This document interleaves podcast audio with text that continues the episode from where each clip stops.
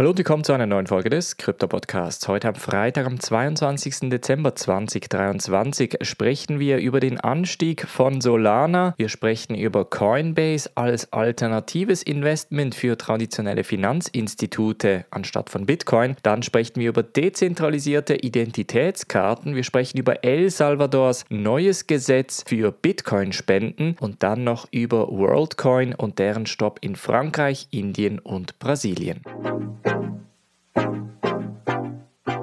Springen wir in diese erste News Story und zwar geht es um Solana, welches nochmal 18% in den letzten 24 Stunden hingelegt hat. Zeitweise hat es sogar Binance's BNB überholt in Sachen Marktkapitalisierung und konnte dabei auf den vierten Platz landen. Jetzt ist natürlich die große Konkurrenz nach wie vor Ethereum und auf X, auf der Social Media Plattform, wird nach wie vor sehr stark darüber diskutiert, ob Solana nicht wirklich der Ethereum Killer sein könnte. Rein von der Markt Marktkapitalisierung fehlt allerdings noch einiges. Ethereum sitzt mit etwa 269 Milliarden US-Dollar auf dem zweiten Platz und Solana mittlerweile mit knapp 40 bis 41 Milliarden je nach Zeitpunkt entsprechend auf dem vierten, zeitweise sogar auf dem fünften Platz.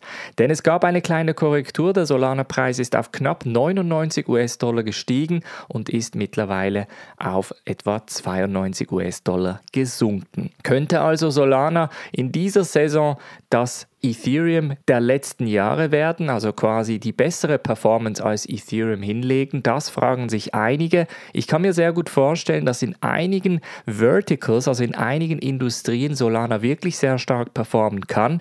NFTs sind momentan zum Beispiel genau diese Kategorie. Da scheint zum Beispiel auch Bitcoin und Solana relativ stark zu performen im Vergleich zu Ethereum. Aber im DeFi-Bereich hinkt meiner Meinung nach Solana noch ein bisschen nach. Allerdings geht es in vielen von diesen Preisdiskussionen halt immer um die Narrative. Könnte Solana noch weiter wachsen? Könnte Solana der Ethereum-Killer sein?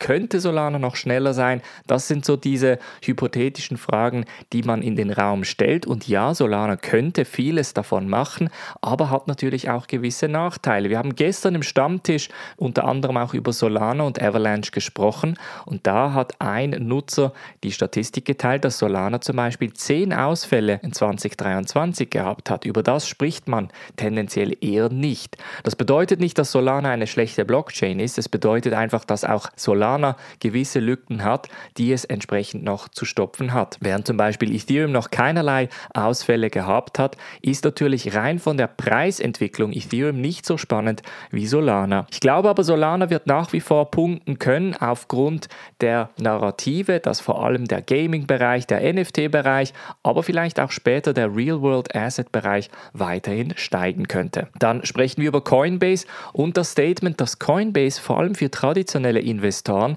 eventuell das Krypto-Investment überhaupt sein könnte. Und zwar gehen wir ja davon aus, dass Coinbase nicht nur eine Kryptobörse ist, sondern mit Base auch eine Layer 2 Technologie gelauncht hat, mit Staking-Dienstleistungen auch Möglichkeit zum Staking bietet und ansonsten auch weitere Dienstleistungen bietet, die traditionelle Börsen gar nicht erst abdecken können. Das heißt, die traditionellen Investoren, die jetzt auch hauptsächlich in Aktien investieren, die schauen auf Coinbase als eine Art Index-Investment und können dabei natürlich den gesamten Kryptomarkt abdecken. Das kommt relativ gut hin als Investmentthese, vermute ich, denn Coinbase steigt natürlich auch zusammen mit den Kryptopreisen, denn das Volumen auf Coinbase wird mit den steigenden Kryptopreisen auch zunehmen. Somit werden die Umsätze auf Coinbase steigen und somit natürlich auch der Aktienpreis. Also das zumindest mal in Theorie. Solange wir keinen Bitcoin-Spot ETF haben, wird es auch für die traditionellen Investoren keine einfache Möglichkeit geben, einfach in ein Kryptoprodukt zu investieren, ohne das Ganze aktiv zu traden. Gleichzeitig, wenn man in einen Bitcoin-Spot ETF investiert, investiert man halt in einen Vermögenswert und nicht in eine Palette von Dienstleistungen, wie man es zum Beispiel bei Coinbase machen könnte. Also könnte Coinbase durchaus ein spannendes spannendes Investment sein, vor allem wenn man einfach ganz passiv in den Kryptomarkt investiert sein möchte. Dann sprechen wir über das Thema dezentralisierte Identität. Auch da könnte das Thema ZK-Proof nochmal ganz spannend werden, denn die UN-Agentur United Nations High Commissioner for Refugees hat spezifisch hier in diesem Bereich einen Vortrag gehalten und auch ganz klar gesagt, die ZK-Proof-Technologie könnte es vor allem Flüchtlingen erlauben, eine Art Identität relativ einfach zu beweisen, ohne dabei sich auf die Dokumente, die zum Teil vielleicht gefälscht sind oder verloren gegangen sind, entsprechend sich darauf verlassen zu müssen. Dazu kommt natürlich, dass im Falle eines Flüchtlings meistens mehrere Länder überquert werden und die Gesetze und die Systeme der Länder zum Teil sehr unterschiedlich sind. Mit einer dezentralisierten ID und der ZK-Proof-Technologie könnte das Ganze relativ einfach umgesetzt werden, sodass ein Flüchtling tendenziell immer seine Identität auf sich hat und das Ganze komplett dezentralisiert und ohne Hauptkontrolle durch die Regierung entsprechend ausweisen kann. So könnte eine Person ausweisen, dass sie eine Person aus diesem Land ist, ohne dabei die Details des entsprechenden Flüchtlingsstatuses zum Beispiel anzugeben. Das kann vor allem bei politischen Diskussionen natürlich auch ein bisschen heikel sein sein, aber ich kann mir vorstellen, dass rein aus der Menschlichkeitsperspektive die Dezentralisierung auch bei diesem Thema durchaus hilfreich sein könnte. Die UN hat sich vor allem in den letzten Wochen sehr stark um die Blockchain-Technologie interessiert und gekümmert, nicht nur wegen der ZK-Proof-Technologie, sondern auch wegen eines Projektes unter anderem auch mit Stella, aber zum Beispiel auch in Indien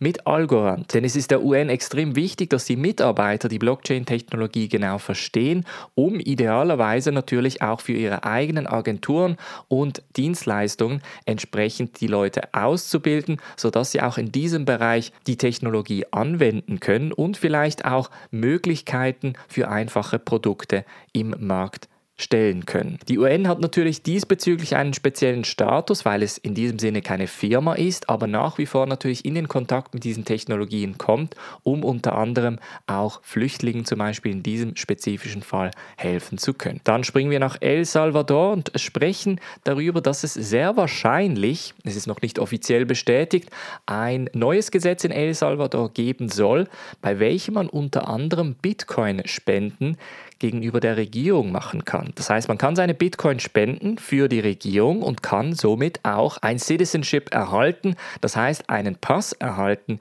für El Salvador. Das ging bisher ja nur durch dieses sogenannte Freedom Visa. Das heißt, dort konnte man etwa für eine Million US-Dollar an Investment den Pass aus El Salvador erhalten. Jetzt geht das noch ein bisschen weiter. Man wird die Möglichkeit sehr wahrscheinlich haben, Bitcoins als Spenden anzugeben für gewisse Regierungsdienstleistungen und kann dann entsprechend auch eine Art Aufenthaltsbewilligung oder vielleicht sogar eben den Pass erhalten. Das Ganze wurde von El Salvador Seite noch nicht offiziell bestätigt. Was wir bis jetzt wissen, ist, dass das offizielle Bitcoin Office, das sogenannte National Bitcoin Office in El Salvador, gewisse Headlines repostet hat auf X. Das bedeutet, meistens geht man davon aus, dass nach einem Repost dann auch die offizielle Mitteilung kommt.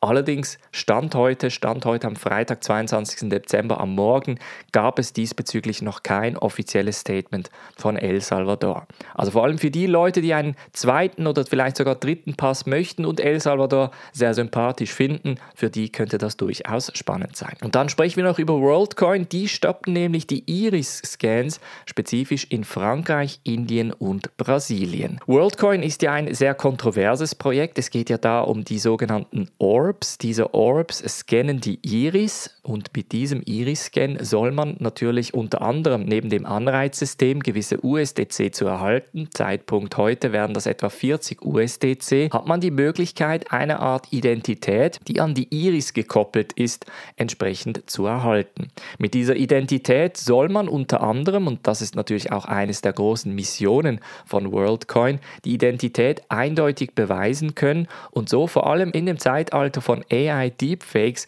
ganz klar zeigen können, was von wem woher genau kommt, um quasi vor allem Fake News und solche Sachen zu vermeiden. In diesen Ländern, also Frankreich, Indien und Brasilien, wurden allerdings Untersuchungen gestartet, weil man gesagt hat, dass der Datenschutz nicht richtig eingehalten wird. Denn schlussendlich geht natürlich dieser Iris-Scan inklusive der Daten an eine Firma, das ist jetzt spezifisch WorldCoin, und diese Firma hat natürlich nicht ganz transparent gezeigt, was mit den Daten genau gemacht wird.